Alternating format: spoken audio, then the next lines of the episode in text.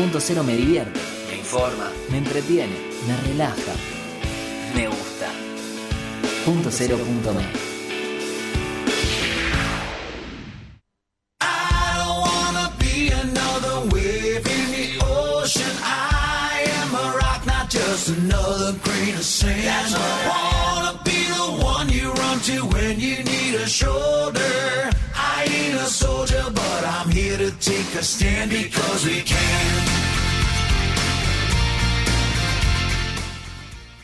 Hola a todos, ¿cómo van? Un sábado más acá en Grandes Chicas. Soy Luciana y les doy la bienvenida. Hola Vane, que está del otro lado hoy ahí. Hola Lu, ¿cómo estás? ¿Todo bien? ¿Vos? Bien, muy bien. Con, acá. este, con este día maravilloso en la ciudad de Buenos Aires, está como para quedarse en casa. Va, no sé. Sí. Yo le decía hoy a Diego, no, no sé si está para quedarse en casa comiendo facturas. Está raro el día, está nublado, feo, llovizna. Eh, no sé. Igual, por suerte, hay, hay gente en todos lados, ¿eh? Sí, Y salí se ve que, bueno, que, que todos estamos tratando, después de, de un proceso de pandemia, de salir, volver a, a estar al aire libre. Sí, de a ratos quizás uno siente esa humedad de Buenos Aires, ay, sí. llovinas de a ratos, pero bueno, también es parte de, del proceso del invierno y te sigo introduciendo un poco el tema de... Hoy vamos a hablar de procesos, por lo visto, ¿no? Sí, vamos a hablar de procesos, justamente. También es, tuvimos una, ayer un hermoso día de sol y nos tocó un día así como... Un hermoso día de- de nublado. Total, totalmente. Hay que, como decíamos el otro día con, con Fede, hay que aprender a vivir el invierno. Que yo casi, casi lo revoleo cuando me dice eso, pero bueno, no importa, hay que aprender. Y es que uno tiene otro fanatismo, pero es verdad que transitarlo, animarse a transitarlo es parte de, de reconocerlo. Hay momentos del invierno que son muy lindos, pero también, de nuevo, como decimos siempre que usamos mucho nosotras, la frase es, a veces no tiene buena prensa el invierno. Tal cual. Y después tenemos a Paola Ramírez, que ya llegó acá a nuestro estudio, vamos a tenerla presencialmente, eh, que nos va a hablar de, hoy es el día de la concientización de la enfermedad de Sjogren, y bueno, eh, nos va, ya me dijo 50 veces cómo pronunciarlo, lo voy a pronunciar mal siempre, porque no me sale. Pero bueno, nos va a enseñar un poco de qué se trata, qué es, eh, qué le pasó a ella como paciente, y, y bueno, cómo atraviesa este proceso también, ¿no? Totalmente, aprender y compartir algo nuevo y me parece que está bueno darle eh, visibilidad y difusión de estas cosas que, que a veces muchos de nosotros desconocemos. Exactamente. Y bueno, vamos a empezar con un poco de música para levantar la tarde.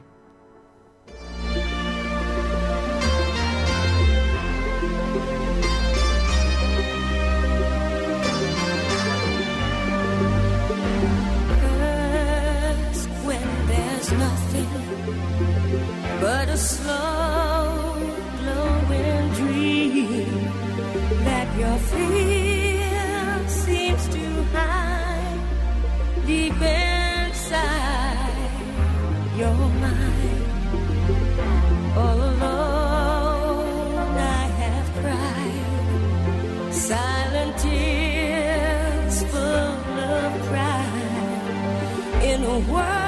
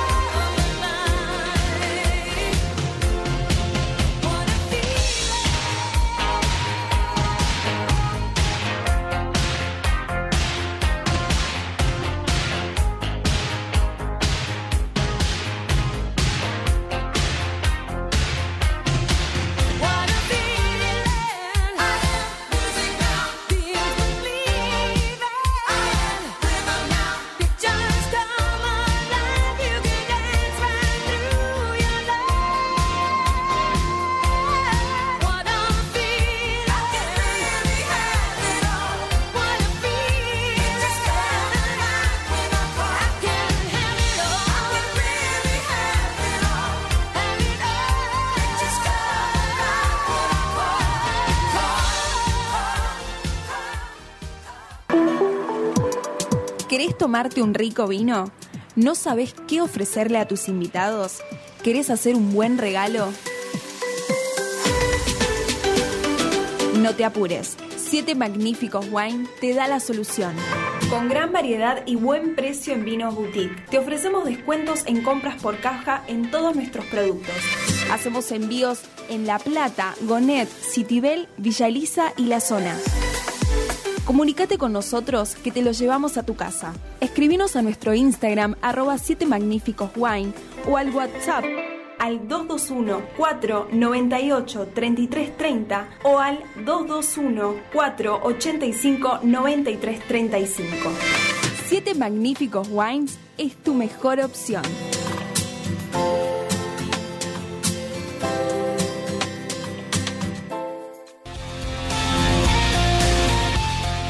Somos una, todas somos una. Grandes chicas.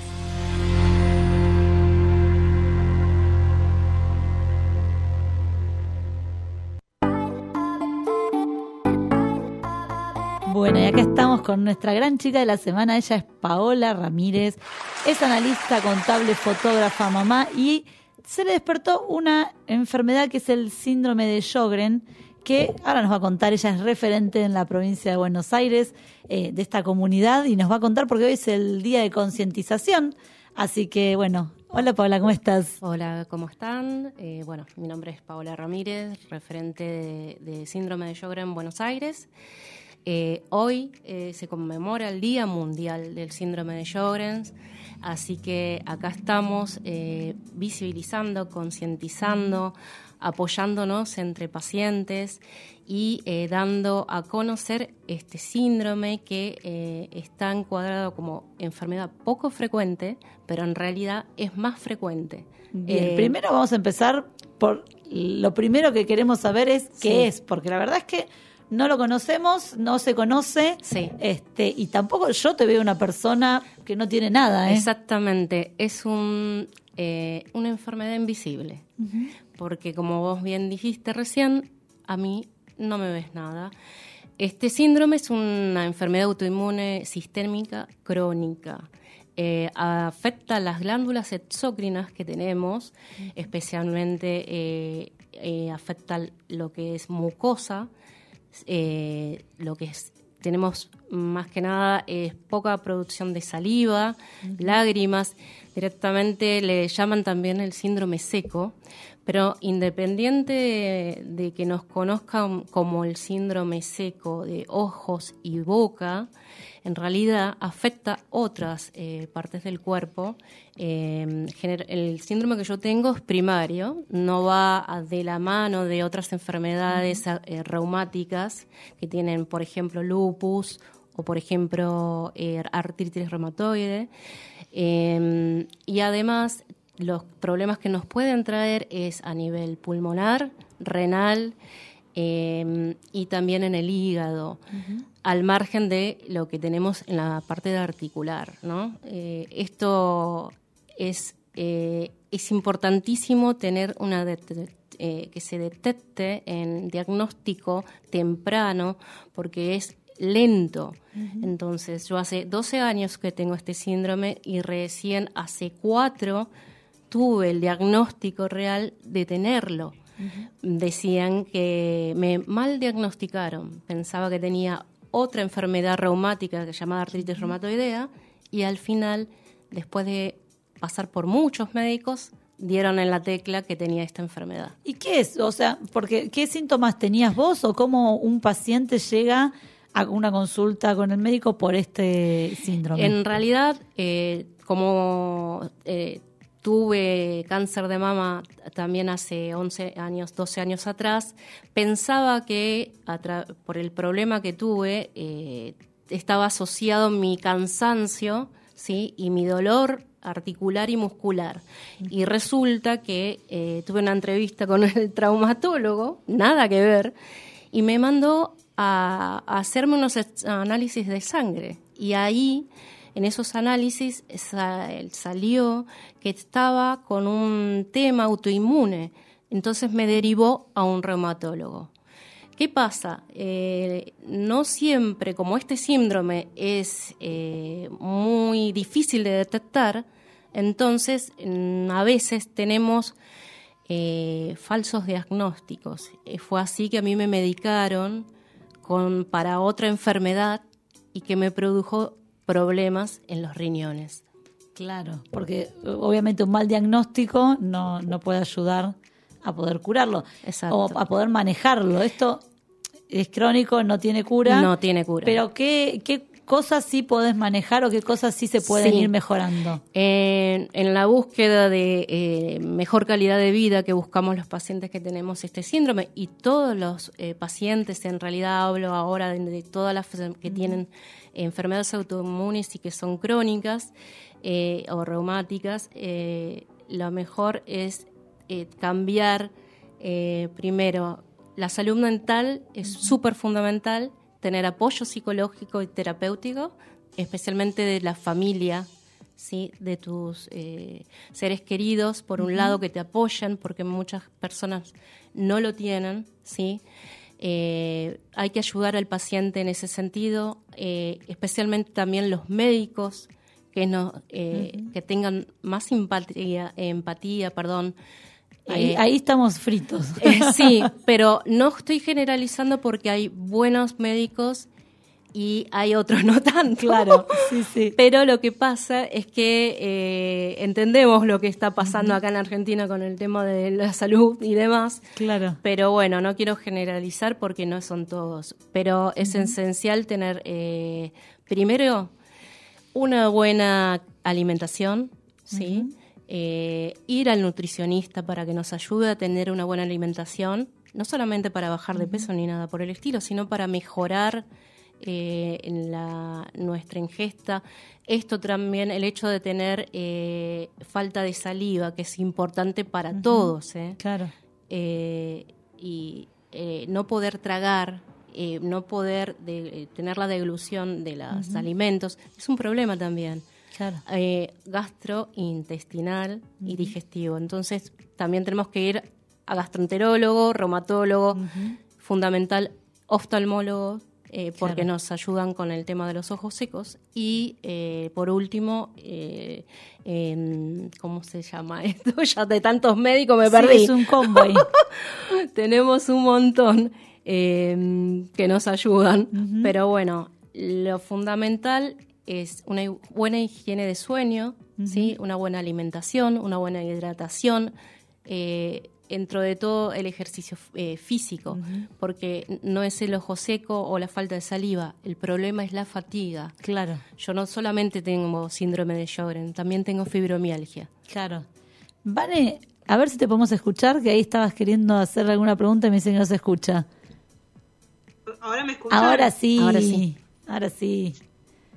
Eh, escuchaba un poco a, Paola un montón de, cosas interesantes que, que dijo para que podamos conocer eh, un poco este síndrome que, que describiste muy bien y pensaba que, bueno, estábamos escuchando cómo vos arribaste a un resultado, ¿no? Cómo llegaste eh, a conocer esto, pero como experiencia personal, un poco que, que, que sí me parece importante tomar, es cómo fue ese proceso tuyo, ¿no? Porque vos contaste que algo sucedió en tu vida, ¿sí? Eh, primeramente algo previo vinculado eh, a, un cáncer que transitaste y después te encontraste con esto eh, y cómo fue esa etapa, ¿no? Esto de, bueno, algunas cosas dijiste, pero me gustaría que lo cuentes vos, ¿no? Esto de ir detectando y un poco de incertidumbre, desconocimiento, ¿no? Pues nosotros te estamos escuchando atentamente porque es algo que, que, que queremos conocer o, o no sabemos. Entonces, ¿cómo lo transitaste vos? Como para que las, todas las personas puedan saber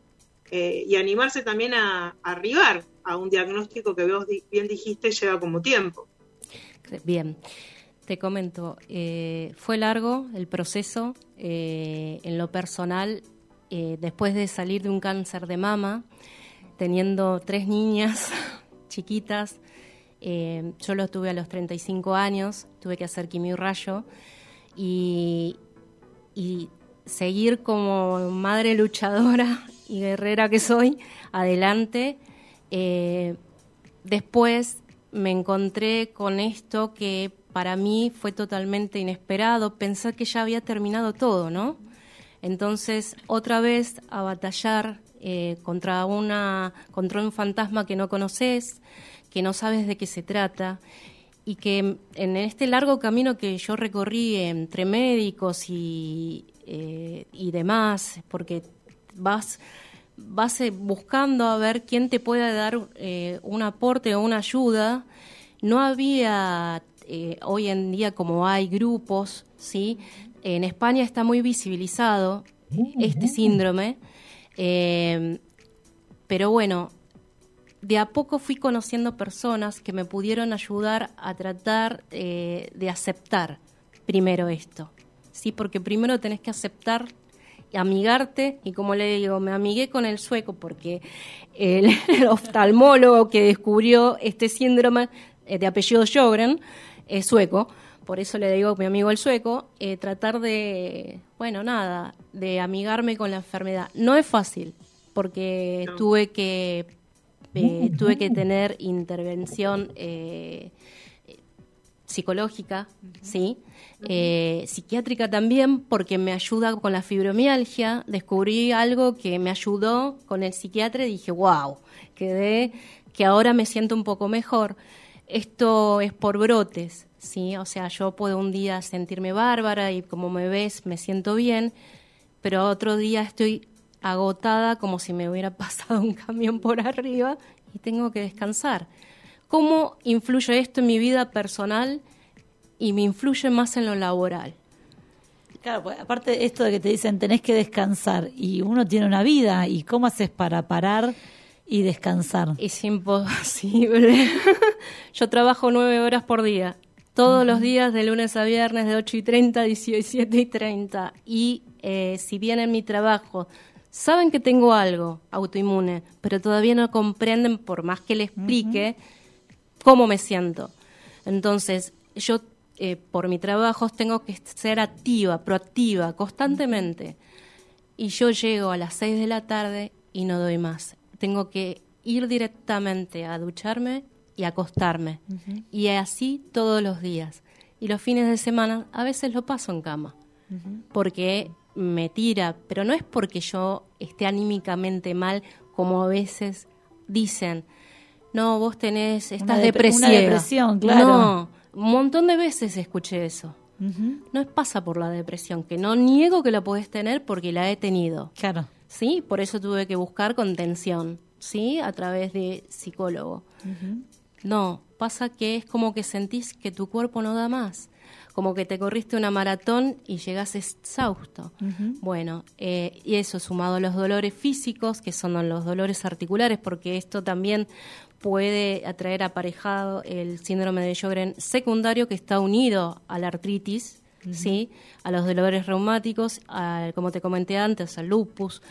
¿Por qué nombro tanto esas enfermedades? Porque también estamos juntos, unidos, para que den visibilidad ¿sí? a la artritis reumatoidea. Son, todas cuestiones de, como dijiste vos, enfermedades que eh, bueno, ligadas con la autoinmune y que son denominadas poco frecuentes. Son primas. y encima las agrupan, ¿no? Es como en un todo. Eh, quería tomar algo antes de, que sigas contando, ¿no? Estos detalles que, vos traes en esto de los síntomas y todo, como para ayudar. Pero no quería, digamos, quería resaltar esto importante que trajiste de cómo todo esto a vos te transformó desde varios aspectos. Dijiste cosas que me parece que está bueno Em, afianzar para todos los que nos estén escuchando de las herramientas que, esto te da.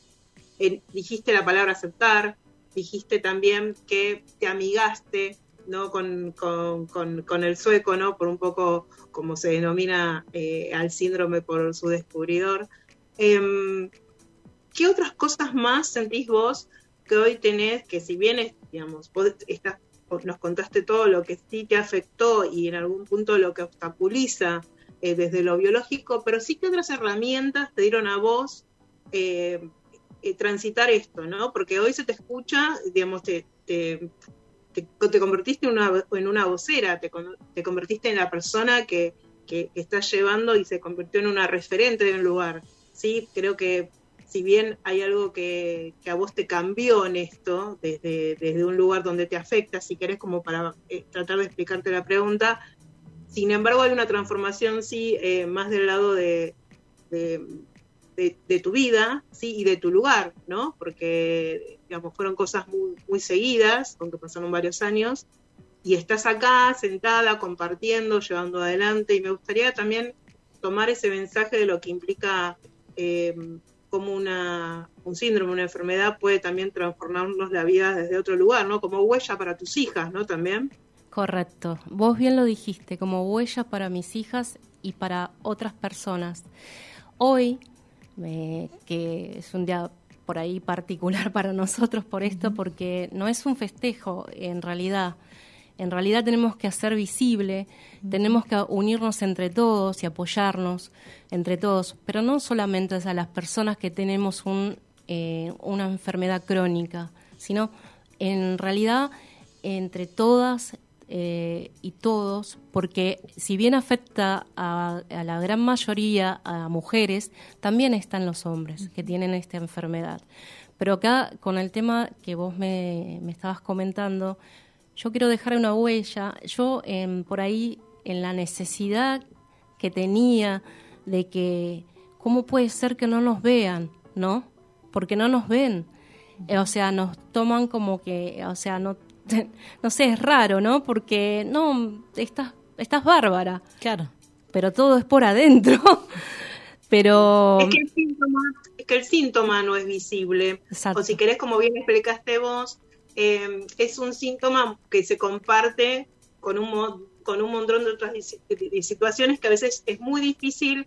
Bueno, recién, eh, sí, esto digo, de, no, de, trajeron muy bien ustedes de no generalizar con los médicos o las Claro. profesiones. Es muy difícil diagnosticar, ¿no? Porque hoy uno va quizás con esos síntomas que nombraste eh, y hoy todo el mundo dice, "Y bueno, dos años de pandemia, tanto estrés, ¿sí? Eh, y, y a veces también uno empieza a, a- a diagnosticar ese armado y creo que eh, esto de lo que decís tiene que ver con esa visibilidad, digamos, de que a veces pasa de que si no es tan tan visible, si querés tan concreto, tan expuesto el síntoma, puede quedar como, como más escondido o muy bien enunciado en el grupo como una estas este, no tan visible. Por eso tomo la palabra de visibilidad y la uso también como otra herramienta más de esta pregunta que te hice, ¿no? Sí, lo de que... llevar a lo visible para que otros, digamos, de ser vos, ¿no?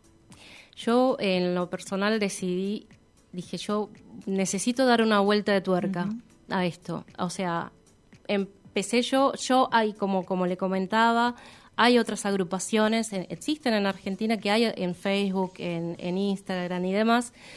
Pero bueno, a mí me nació, dije, voy a empezar eh, a, a informar, a concientizar, a apoyar a otros pacientes, porque acá tenemos que agrupar pacientes, tenemos que también contener, ¿sí? Eh, está ahí el foco, ¿sí? Eh, hay personas que se sienten muy solas, ¿sí? Eh, como me he sentido yo también. Y el tema de dejar huella es por mis hijas, ¿sí? Primero, por mis tres hijas, que sepan que su mamá dijo algo. Tal Perdón. cual.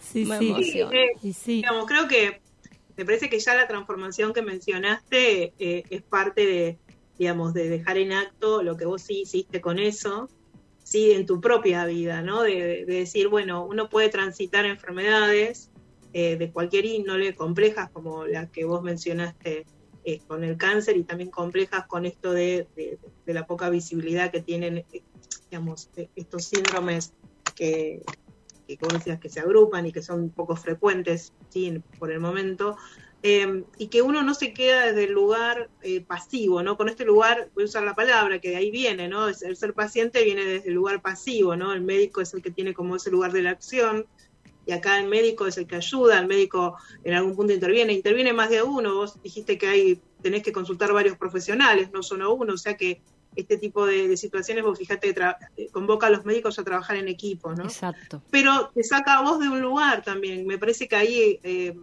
me permito compartirte o, o- o decirte que, que una de las huellas para tus hijas se ve como con un lugar tuyo más activo, ¿no? Donde vos Sí. decís, bueno, me está pasando esto, ¿qué voy a hacer? Voy a buscar respuestas, voy a buscar este, opciones, herramientas y además voy a eh, eh, voy a ser portadora de, de la visibilidad de, de- de esto que está, que está sucediendo. Y cuando, volviendo a este, a este lugar tuyo, ¿no? Este lugar de actora de, de, de- de- de transmitirlo.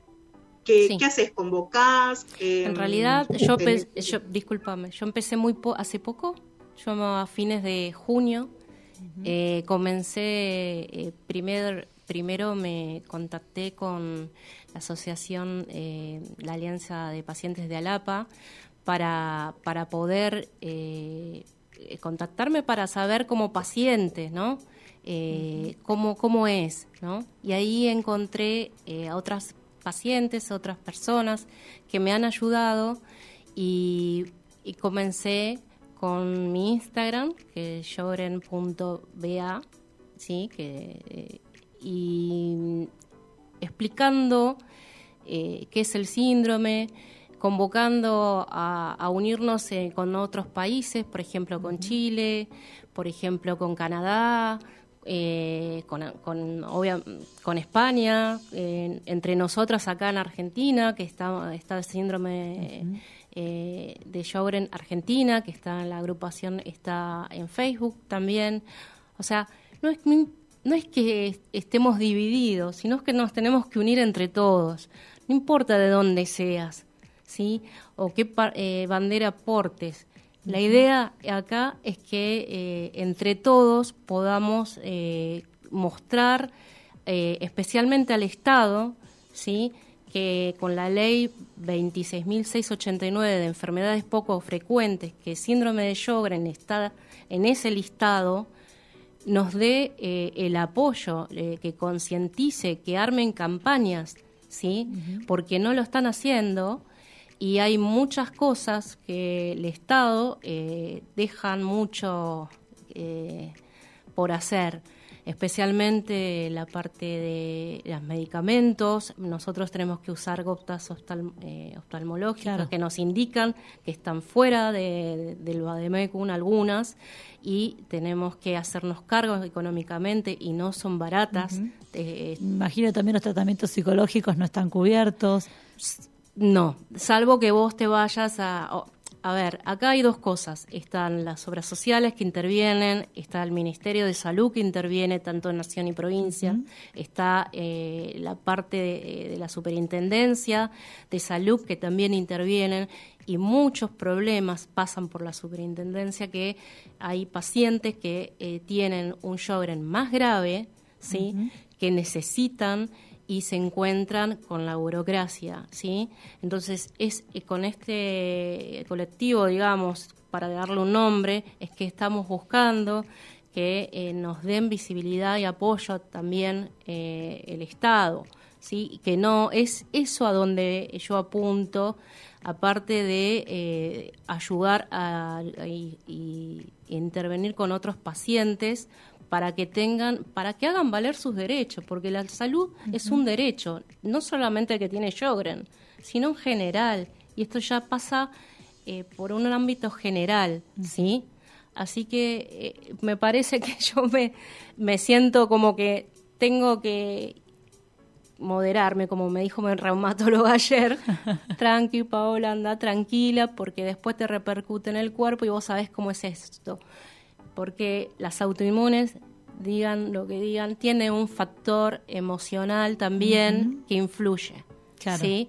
Si vos no estás bien anímicamente, eh, también influye. ¿sí? Eh, que tengas picos o crisis o brotes, o como lo quieran llamar. Le pasa a la a los que tienen lupus, le pasan a los que tienen fibromialgia, le pasan a los que tienen artritis, en general. Y esto va para todos, o sea, todas las personas que tenemos un tema de salud, que la salud es tan importante. Yo creo que primero va la salud, es lo que aprendí. La salud primero, después la familia, después tus amigos, después el trabajo.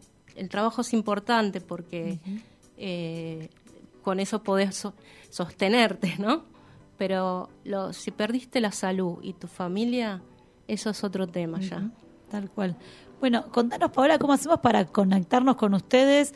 eh, ¿a dónde nos tenemos que dirigir para tener más información? ¿Cuáles son tus redes sociales? Mis redes sociales es en Instagram, yogren.ba, sin el apóstrofe en la O porque tiene dos puntitos. ¿sí? Bien. En Facebook está eh, eh, eh, Buenos Aires, discúlpame, Yogren Buenos Aires. Mm, tengo mi teléfono, eh, no sé si lo, Sí, se lo ¿quieres paso. darlo? Sí. 11 324 14707, ese es mi teléfono. Y eh, también pueden eh, buscar en, en internet a, a LAPA, ¿sí? Y si están interesados en saber eh, sobre la eh, ley de enfermedades poco frecuentes, en el Ministerio de Salud, en mi Argentina, también está, ¿sí? Para poder buscarse en el listado, para poder incluirse dentro del padrón que ellos tienen, para que se sigan visibilizando, porque en esta no es la única enfermedad poco frecuente. Tal Hay cual. un montón, un montón. Y lo último que digo, eh, la salud no es un negocio, ¿sí? Eh, La salud es importante. Y hoy me quedé con una nena que tiene Sjogren, tiene ocho años y es de Perú, que se llama Josefina, que le voy a mandar un beso enorme, y nos dijo, les mando un beso a todos, eh, a todas las personas eh, que tienen Sjogren y a todas las personas que tengan una enfermedad.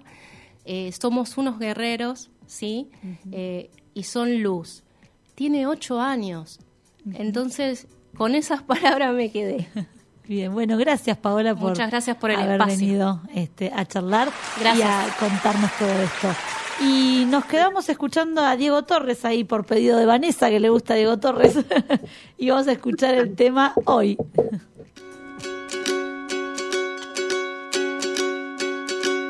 Has despertado con las ganas de volar.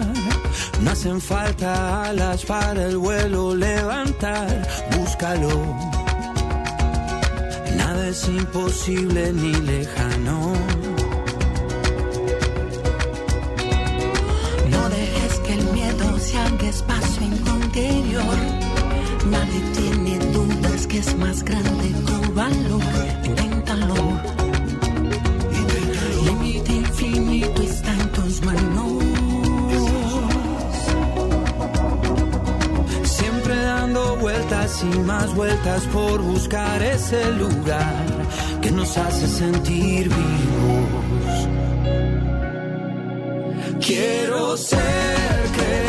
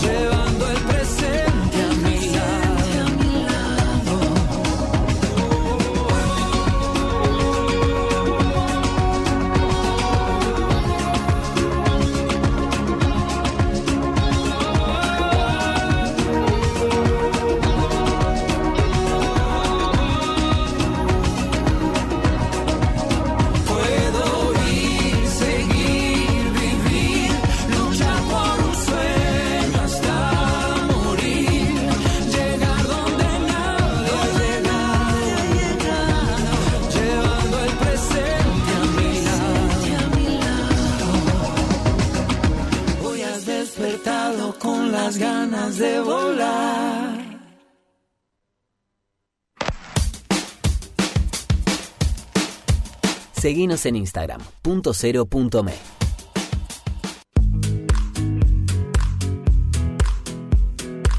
Centro Médico Integral Fitzroy. Más de 45 años de experiencia en medicina laboral, gestionando de forma integral exámenes en salud, control de ausentismo, servicio médico en planta, higiene y seguridad y programas de bienestar laboral. Centro Médico Integral Fitzroy. Trabajamos por la salud de su empresa.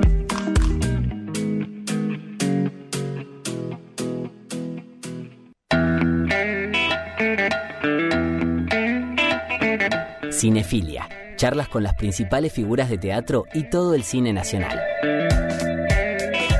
Cinefilia. Todos los sábados desde las 17 horas en punto cero.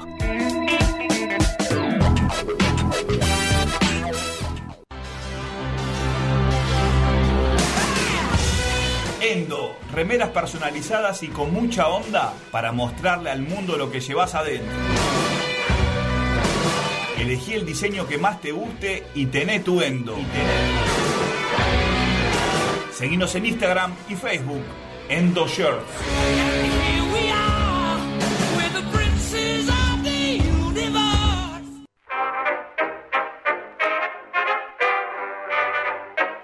Conoce la actualidad de Argentina y el mundo en punto cero punto me.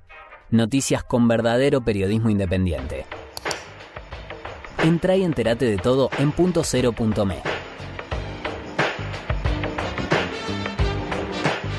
Periodismo posta. ¿Cuántas veces imaginaste publicar tu propio libro, compartirlo y brindarte momentos de felicidad con tus amigos? Servicop hace realidad tu sueño. Somos un grupo de editores que te acompañamos en cada paso que das, desde el borrador hasta tener tu propio libro. Seguinos en Instagram, Imprenta Servicop y edite su libro. Contactanos por WhatsApp 221 61 80 642 o nuestra oficina de La Plata, calle 50, número 742, entre 9 y 10. No dejes pasar la oportunidad de contar tu historia. Servicop hace realidad tu sueño. Subite a grandes chicas. Subite a grandes chicas. Regálate un viaje a vos.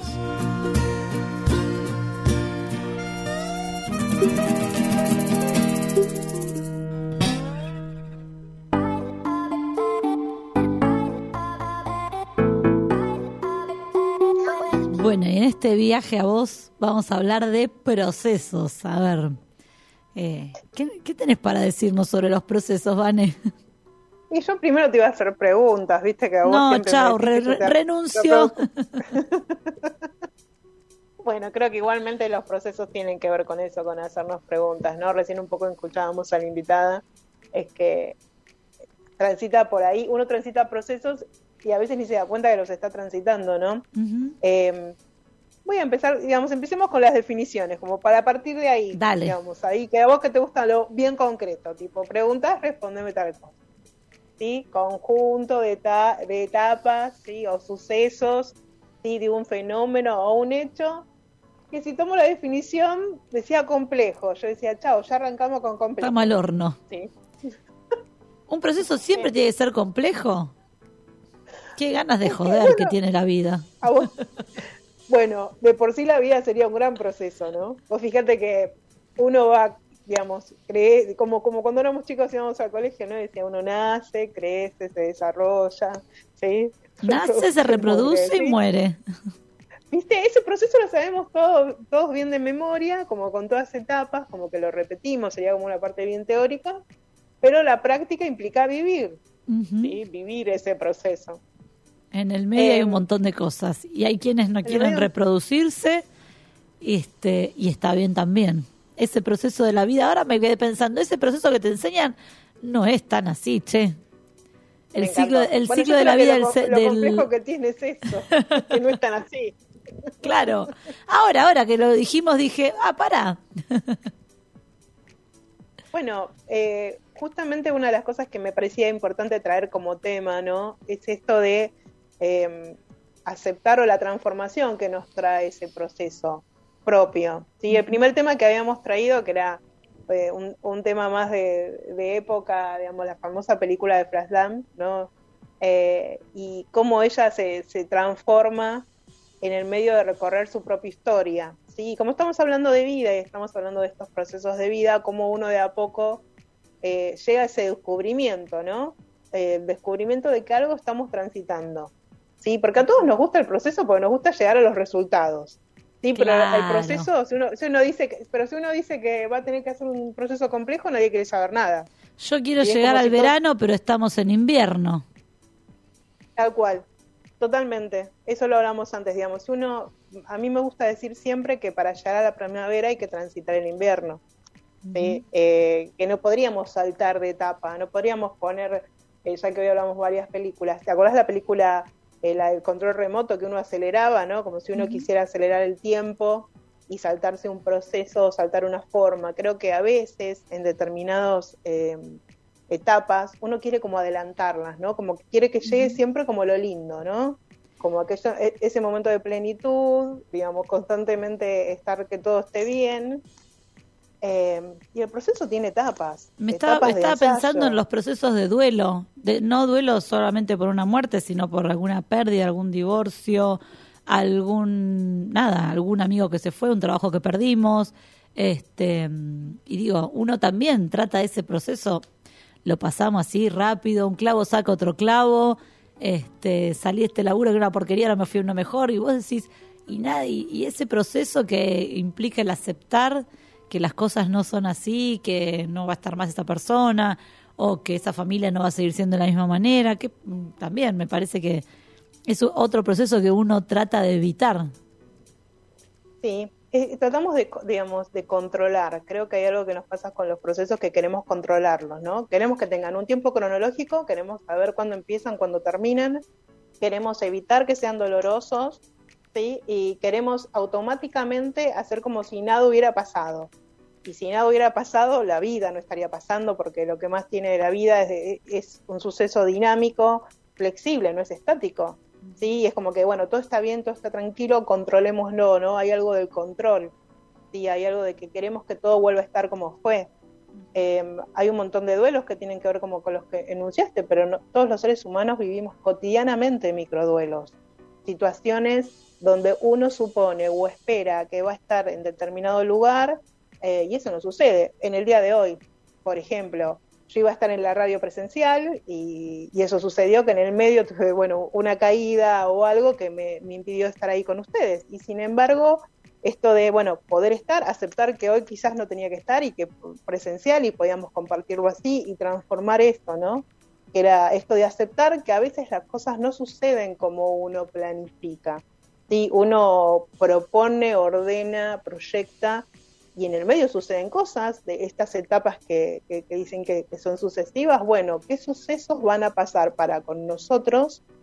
¿Sí? Que va a ser que yo acepte y me transforme en ese camino. Como, como esta frase que, que se escuchó mucho acerca de cuando uno se enamora del proceso, cuando uno eh, está haciendo eso. El resultado, cuando llega el resultado es un disfrute eh, que, que es como un punto, un punto de, cu- de culminación, ¿no? Nosotros, nosotros trajimos a la mesa un montón de, de- de relatos sobre esto, ¿no? Eh, a veces en las películas está mucho, mucho más eh, expuesto como relato donde uno se identifica, ¿no? Hablamos de Flashdance, podemos hablar de cuando nosotros, uno ve, ve Rocky y le pasa lo mismo, ¿no? Entrena, va, disfruta, quiere convertirse, y tiene que ver con esto de, del ser, ¿no? De reconocerse de, de qué me está qué pasando ahí. Los procesos siempre son negativos, dolorosos. eh, digo, porque hablábamos de procesos de duelos, de microduelos, de mm, procesos de dejar algo. eh, pero ¿hay procesos positivos? Es una buena pregunta la que traes, porque me hiciste acordar mucho una vez que mi hija me preguntó, mamá, ¿los procesos duelen? Eh, y realmente creo que justamente es el integral lo que se transforma en positivo. ¿sí? sino todo lo que uno puso ahí para poder hacerlo. Porque muchas veces un proceso que comienza o que tiene una etapa muy adversa, ¿sí? quizás con un tinte, estamos diciendo, negativo, se transforma, es la transformación eh, algo netamente positivo en la historia de esa persona. ¿sí? Un autodescubrimiento que significa un poder quizás hasta ahí eh, totalmente desconocido. Y el proceso, quizás para que con esto me surge otra pregunta, ¿el proceso es un proyecto? Porque ahora vos que decís eso, de que por ahí después se transforma, qué sé yo, por ejemplo, yo quiero sacar un libro y tengo que hacer todos unos pasos previos. ¿Eso también es un proceso o es un proyecto? ¿Es lo mismo un proyecto que un proceso? Te maté, sí, Vanessa, ahora renuncias vos. No, creo que a mí lo que me gusta es como que, traes preguntas eh, que justamente creo que el proceso lo que te hace es sacarte de tus propios límites. Todos nos ponemos muchos límites, queremos controlar de que las cosas sean de tal manera, que todo sea una definición muy simple. Y el hacerse preguntas o el interpelar, como vos muchas veces haces, Luciana, te, te hace volver a mirar. Me parece que un proyecto, si uno tiene un proyecto de publicar un libro, sabe que va a implicar un proceso en sí. Un proceso en donde uno va a tener etapas de, de escrituras, de desarrollo, un compromiso, ordenar, etapas que tengan que ver con, eh, no sé, tener un bosquejo, pensar la idea, armar la historia, eh, ir al editorial, registrarlo, ¿sí? Entonces el proyecto tiene etapas, el proceso también. Va a haber un proceso de cada etapa sería un proceso en sí mismo y el integral otro proceso más. Y sin embargo sería como un proyecto eh, en la vida, ¿sí? Eh, lo que pasa es que muchas veces eh, uno, como decíamos al inicio, no está diciendo, ah, eh, estoy viviendo el proceso de, de- de- de editar un libro. Lo que dice es, voy a editar un libro, ¿sí? Eh, exactamente, Claro. entonces es como que Pero sí, pero sí, se- si se te murió alguien, decís, estoy en un proceso de duelo. Sí, eh, generalmente uno lo que eh, lo dice como, como una forma de poder volver a sentirse amparado o, o frente a algo que le permita tener un marco o una cuestión del control, digamos, pero control desde el lugar, desde em, de tener una certeza, ¿no? Creo que todos tenemos lo que se llama la incertidumbre de lo que es la muerte, Sí, y en ese, en ese punto necesitamos como controlar, tener las cosas como más ordenadas, pensar que todo va a ser de tal forma para darnos tranquilidad. Claro, para saber que esto el- también va a pasar, que es un proceso que, bueno, no sé, en seis meses yo tengo que haber tenido superada la muerte de tal persona. Y vos decís, Claro. Pero vos Ordena. fíjate esto, súper interesante con lo que traes. El proceso de duelo tiene aproximadamente cinco etapas, ¿no? La negación, la ira, digamos, la parte de la angustia, eh, una negociación que existe y la aceptación. Las personas te dicen estoy en un proceso de duelo, no es que nos cruzamos y yo te voy a decir, mira, en este momento no estoy enojada porque estoy en la etapa 2 del duelo, donde tengo que estar enojada, que es parte del proceso integral. ¿Viste? Es como que muchas veces usamos eh, eh, esa parte como para entender que estamos transitándolo, ¿sí? Como que es parte y se volvió muchas veces eh, una etapa más, como mucho más, ¿cómo te diría? Eh, de sostener esta, esta parte que nos trae mucha ansiedad, ¿sí? Los procesos tienen, decíamos, un proceso tiene algo que, que es muy conocido y a veces el, el famoso procedimiento, ¿no? Eh, un procedimiento que sería como la metodología. Entonces uno que hace, se, se- sería como la receta, ¿sí? dice, bueno, eh, eh, coloque tanta cantidad de tal cosa, haga tal otra, ¿sí? Ahora, bien, ese proceso, usando la metáfora de una receta, cada uno de nosotros la viene aplicando en su singularidad. Porque es como cuando te dicen, bueno, ponle una pizquita de sal, un- un- una cucharadita, ¿cuánto es cucharadita? ¿Qué Claro. tipo de cuchara acá? ¿Sí? Sí, sí, sí, sí. Por eso, y todo, cada uno tenemos nuestros tiempos, nuestras vivencias, y también está bueno aceptar que el proceso por ahí para vos es de una manera y para mí es de otra. Exactamente. Eh, ah, por eso es súper importante el tema de la aceptación. Y cuando hablas de tiempo, si uno tiene ese proceso a favor del hoy, que era un poco por eso la canción de Diego Torres, eh, una de las cosas que dice es, si yo voy, digamos, si yo veo ese punto de llegada donde quiero ir, pero teniendo el presente, ¿no? Digamos, de estoy disfrutando, estoy disfrutando hoy, es como esto de disfrutar, viste que se usa mucho también la frase de disfrutar el viaje. Sí, es justo, sí, te iba a preguntar ¿no? por eso también. Disfrutemos el proceso de tal cosa. Y vos decís, o, eh, cuando te, ay, me da mucha bronca, para, me da mucha bronca cuando te dicen, permitite llorar. Hoy, hoy, mira, después te voy a pasar, cuando hablemos por WhatsApp o nos llamamos por teléfono, eh, hoy estoy enojada con el tema de la, de el, lo que tiene que ver con el amor propio, la autosuperación y, y la felicidad plena. Pero esto que te dicen, Diego se ríe del otro lado, esto que te dicen, disfruta el proceso, permitite llorar. Eh, la puta que te parió, se me acaba de morir mi viejo, no sé, eh, no, no me vengas con permitite llorar o qué sé yo. A ver, este, ¿cómo, cómo se maneja ese tema? Mu- Muchas preguntas juntas, en el medio del proceso catártico, el proceso catártico, escuchamos Claro. el proceso catártico de Luciana. Em, bueno, varios temas ahí. Muchas veces, de nuevo, em, las personas con esta cuestión de poder controlar, el otro necesita decirte algo para quedarse tranquilo, ¿no? Porque nosotros le estamos representando algo y como quiere tranquilizar la situación, quiere ver una Luciana que esté todo bien, una Luciana que no esté enojada, una Luciana... Entonces, ponemos palabras. A veces es mejor callar, pero bueno, tenemos la mala costumbre de poner palabras. ¿Sí?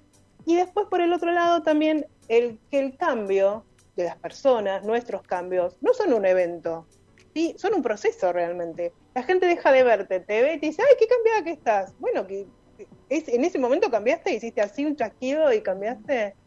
No, No, hubieron fue, fue todo un proceso, claro.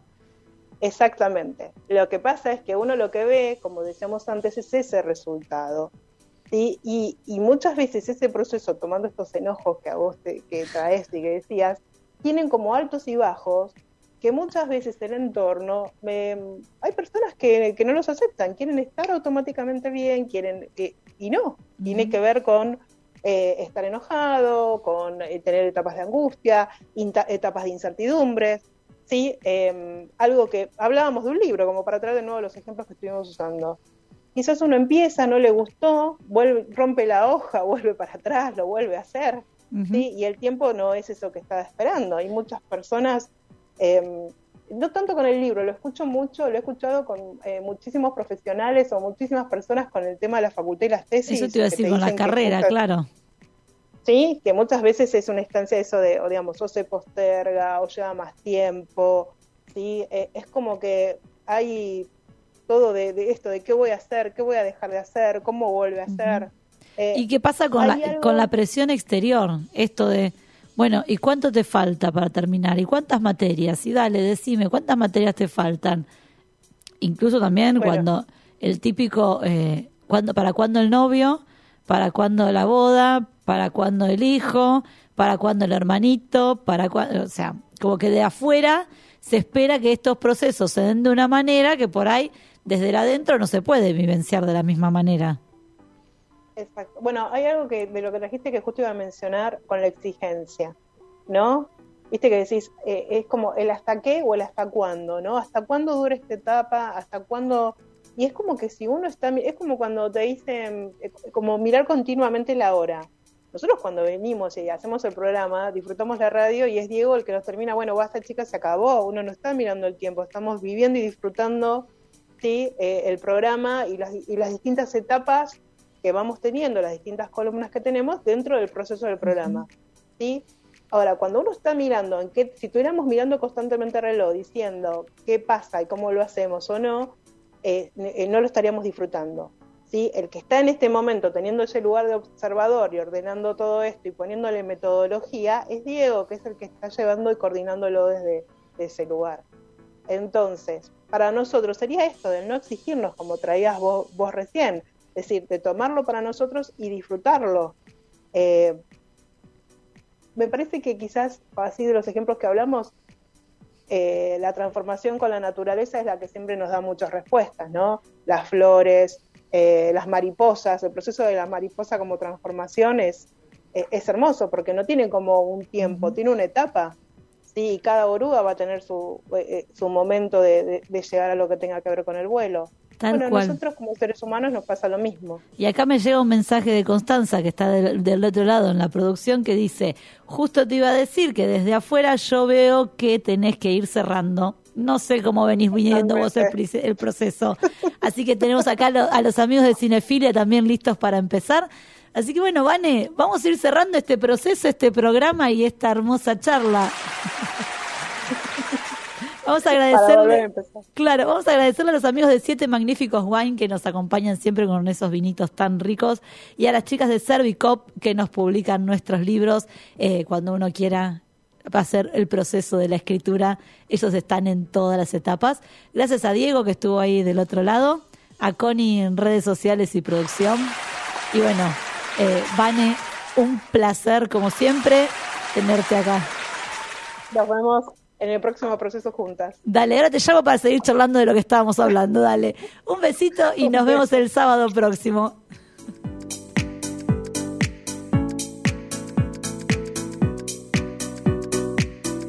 Dibujamos con palabras lo que tus oídos ven. Conecta tu imaginación.